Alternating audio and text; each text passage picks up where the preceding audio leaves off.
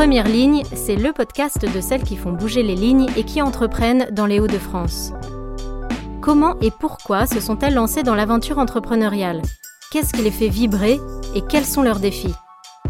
Nous allons découvrir ensemble leur quotidien et ce qui les anime. Rencontre avec des femmes qui ont osé. Je m'appelle Agnès et je vous souhaite la bienvenue.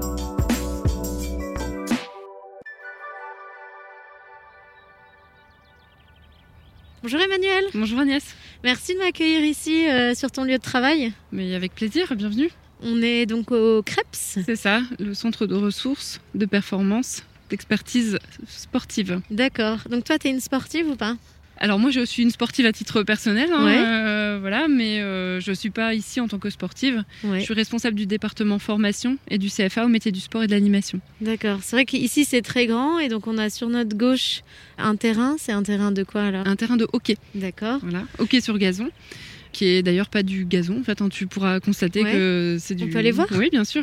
C'est du, gazon synthétique en fait. Et ici, en face de nous, on a donc euh, un équipement sportif avec euh, différentes installations, une salle d'escrime, une salle de, basket euh, une salle de tennis de table, une salle de lutte. voilà. Ah ouais, c'est énorme. Et ça à l'intérieur. Et c'est très grand et très verdoyant. 17 hectares. Ah oui, quand même. ouais, et alors, combien de personnes travaillent ici ou combien de personnes vous recevez? Parce que en fait, c'est quoi la mission euh, du CREPS Alors, euh, la mission du CREPS est double. Donc, on est en établissement public. La première mission, c'est d'accompagner les sportifs de haut niveau dans leur double projet en fait euh, sportif, mais également scolaire ou professionnel. Donc, c'est des jeunes qui sont en sport-études, par exemple? Alors, c'est pas sport-études. Ils sont vraiment inscrits dans. Enfin, en fait, ils sont listés sportifs de haut niveau. Et donc, c'est un statut qui est vraiment à part. Ce sont les futurs euh, pépites, on va dire, euh, au niveau national euh, du, sport français. Et donc, dans des disciplines différentes, avec des âges assez différents. Ici, on, héberge le, pôle de tennis de table. Oui. Et on est sur des, très jeunes en fait, puisque ce sont les plus jeunes publics accueillis ici au CREPS. Ils ont à peu près 10 ans en fait. D'accord. ah ils sont au collège. Et donc ils sont hébergés ici au CREPS. On est en internat en fait, qui accueille donc sensiblement entre 120 et 150 sportifs de haut niveau d'âge différents. D'accord. Bon, aujourd'hui, on voit personne. C'est les vacances ou comment ça se passe? Ça a l'air très calme. oui, c'est vrai. Sur le sport de haut niveau, en fait, on est en fin de saison. Oui. Donc, et en fin de scolarité également. Donc, euh, effectivement, les jeunes sont rentrés chez eux. Ou certains sont aussi en compétition. Hein, voilà. Parce qu'on est aussi en fin de semaine. Oui. Et, donc, notre seconde mission, celle qui m'anime, moi, en fait, c'est la formation professionnelle au métier du sport et de l'animation pour faire large, donc euh, des éducateurs sportifs aux directeurs de structure en passant par les animateurs socioculturels ou les entraîneurs. Voilà. Et donc on forme euh, sensiblement 1200 personnes par an, également sur de la formation courte au secourisme et le recyclage pour les maîtres nageurs sauveteurs. D'accord. Et voilà, et en fait là on c'est pareil, on est en fin de l'année de formation puisque comme dans la plupart des centres de formation, ça débute en septembre et ça finit en juin, juillet. D'accord. Donc toi, tu es ici depuis combien de temps? Depuis septembre 2020. D'accord. Et ton poste exactement, c'est? Donc responsable du département formation et du CFA au métier d'animation. Voilà. Et alors, euh, je crois savoir que tu es une des plus jeunes euh, responsables euh, à ce poste, c'est ça? Oui, oui, oui je, suis une, je suis une des plus jeunes et je suis la plus jeune du, CODIR, du comité de direction, donc ici au sein de l'établissement. Je ne suis pas la dernière arrivée au sein du CODIR, voilà, et je suis la plus jeune aussi de mon... Enfin, je suis presque la plus jeune de mon équipe. D'accord. voilà, donc mon équipe qui est à taille comment dire, à échelle humaine, hein, j'ai envie de dire. De euh, combien alors? On est 22 euh, personnes avec moi. Et euh, on a également donc à peu près 250 formateurs extérieurs qui interviennent pour dispenser différentes formations. Ok. Alors là, on est arrivé devant le, terrain de hockey, justement. Voilà, c'est ça. Un beau terrain, en effet. Oui, c'est hyper grand et en fait, c'est vrai que l'avantage du Krebs, c'est que en fait, on n'a que des, infrastructures de haut niveau. Je trouve que c'est génial parce qu'on offre une qualité de, des infrastructures, enfin voilà, une qualité de formation euh, qui est qui est, top. Quoi. Et euh, justement, Emmanuel, tu me disais tout à l'heure, euh, moi, ce qui m'anime. Hum. Et en fait, qu'est-ce, qu'est-ce qui t'anime, toi, dans ton boulot ici? Alors, moi, ce qui m'anime dans mon boulot ici, et je pense que c'est le fil conducteur de, ma vie professionnelle. Voilà, c'est ça, c'est euh, euh, l'esprit d'équipe, c'est d'accompagner. Enfin, c'est déjà le sens de la mission en fait, parce que euh, pour moi, c'est pas anodin que de travailler dans le secteur de la formation professionnelle. On a un vrai, une vraie mission. En plus, on est un établissement public, donc on a une mhm. vraie mission de service public on change des vies en fait voilà parce qu'on forme des plus jeunes. Donc par exemple des jeunes qui sortent du, bac qui sont sous statut étudiant ou des apprentis.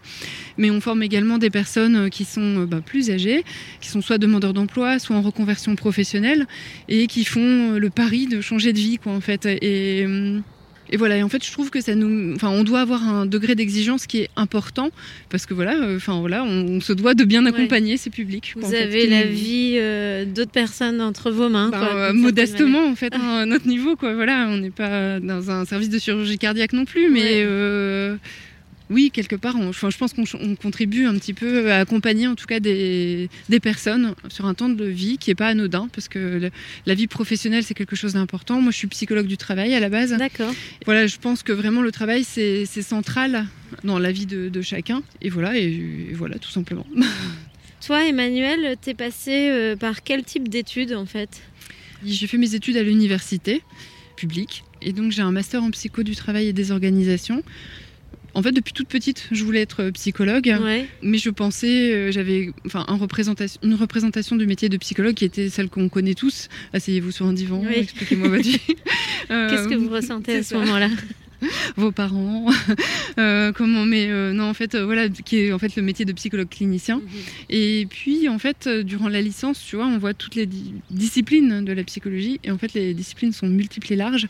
Et j'ai été vraiment Enfin voilà, je me suis passionnée pour la psychologie du, travail et des organisations parce que, euh, en fait, comme je te le disais, euh, je, pense vraiment que le, travail joue un rôle de construction ou de déconstruction chez chaque individu, en fait. Et, euh, voilà, en fait, ça m'a passionnée.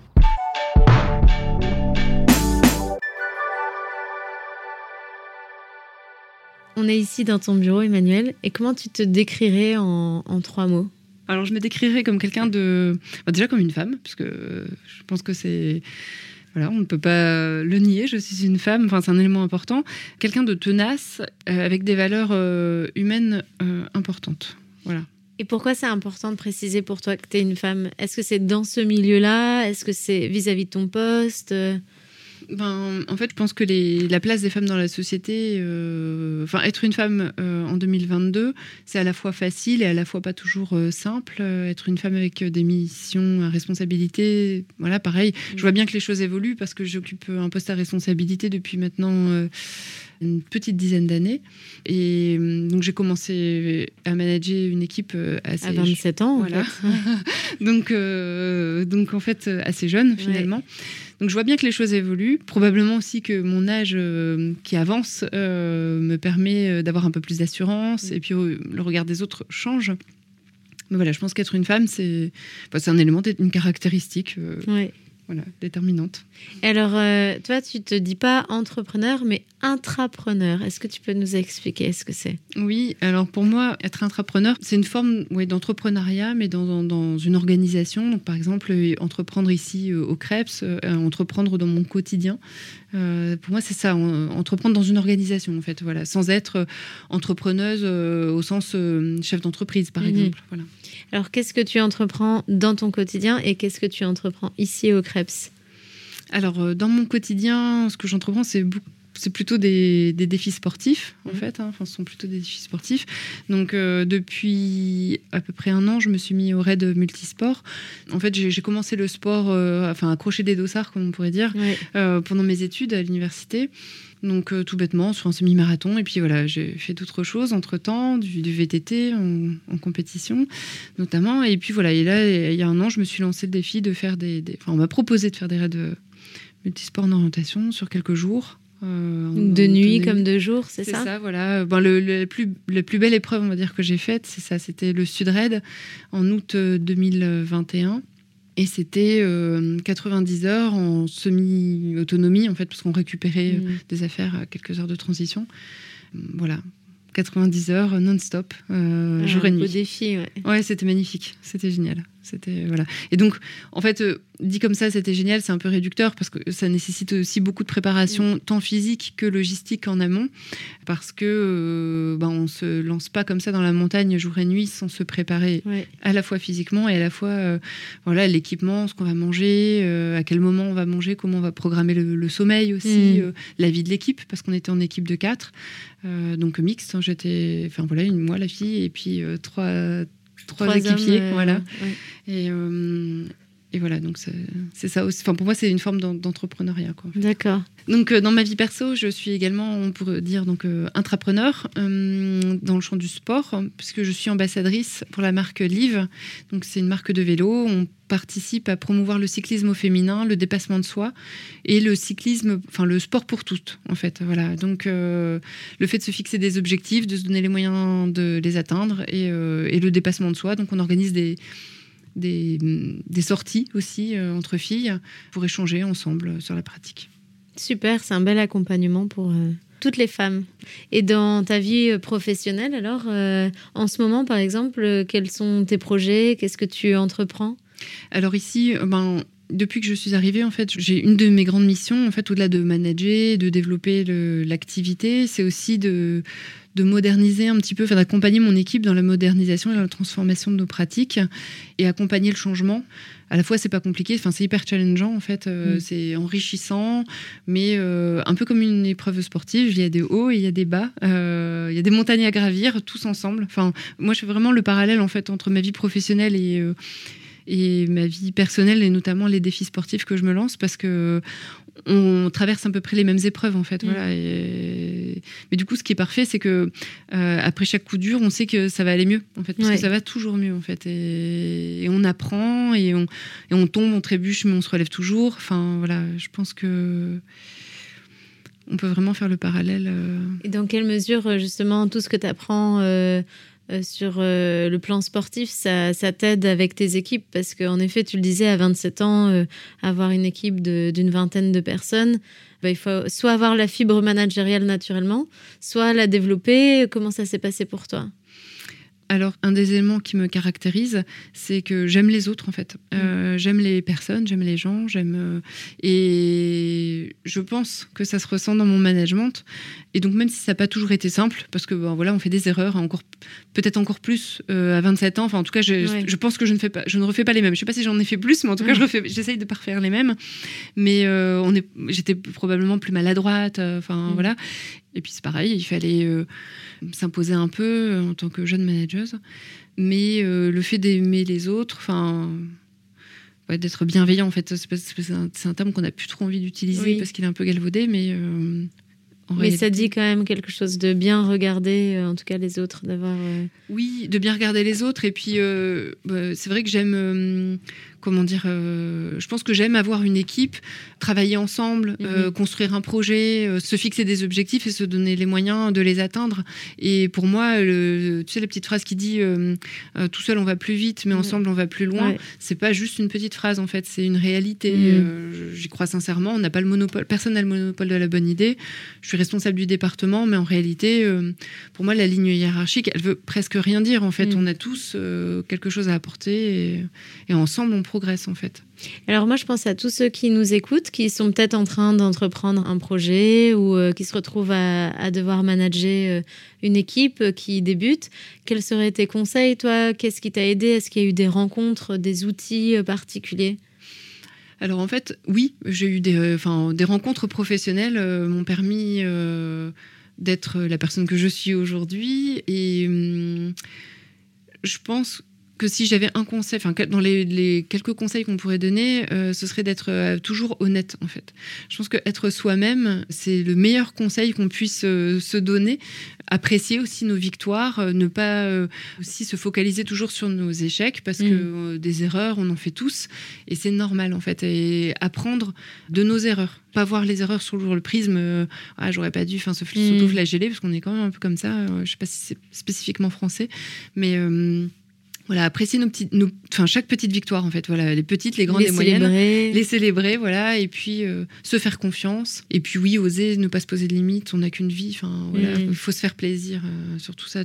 Auparavant, je, travaillais à la chambre de métier de l'artisanat, je m'éclatais, enfin voilà, je me faisais vraiment plaisir, j'avais euh, des collègues, je, me plaisais vraiment dans, dans ce que je faisais, mais j'avais besoin de de voir autre chose et de me challenger à nouveau mm. en fait. Donc j'ai fait le, pari un peu fou quand même de démissionner pour euh, un CDD, mais tu vois, d'un point de vue extérieur, ça paraît euh, complètement débile de faire quelque chose comme ça en fait. Euh. et en réalité, je, je pense pas être meilleure, hein, mais je veux juste te dire que hum, ça me permettait d'être en accord avec mes valeurs, mon, besoin de voir autre chose. En Tes aspirations de ce moment-là. Et je pense que c'est ça, il faut être en accord, être honnête avec les autres, être honnête avec soi-même. Mm on peut pas. Euh, enfin voilà, à partir de là, tout est possible. Quoi de mieux que de finir le podcast sur euh, ces belles paroles qui sont sincères et ça se sent euh, toute ta motivation. Merci Emmanuel. merci Elias. Et euh, sur quelle plateforme on peut te retrouver si on veut suivre tes projets Est-ce qu'il y a des réseaux sur lesquels on peut venir te lire ou... Oui, alors moi je suis sur LinkedIn. Emmanuel Belpère du coup. Voilà, c'est ça. Et sur Facebook aussi. Donc là je suis plutôt sur Emmanuel BLP. D'accord. voilà. Donc je communique pas mal sur Facebook sur, ce que je fais, sur ce que j'entreprends d'un point de vue sportif. D'accord, bah super. Un grand merci Emmanuel. Merci à vous. Et à bientôt pour un prochain podcast de Première Ligne, le podcast de celles qui font bouger les lignes.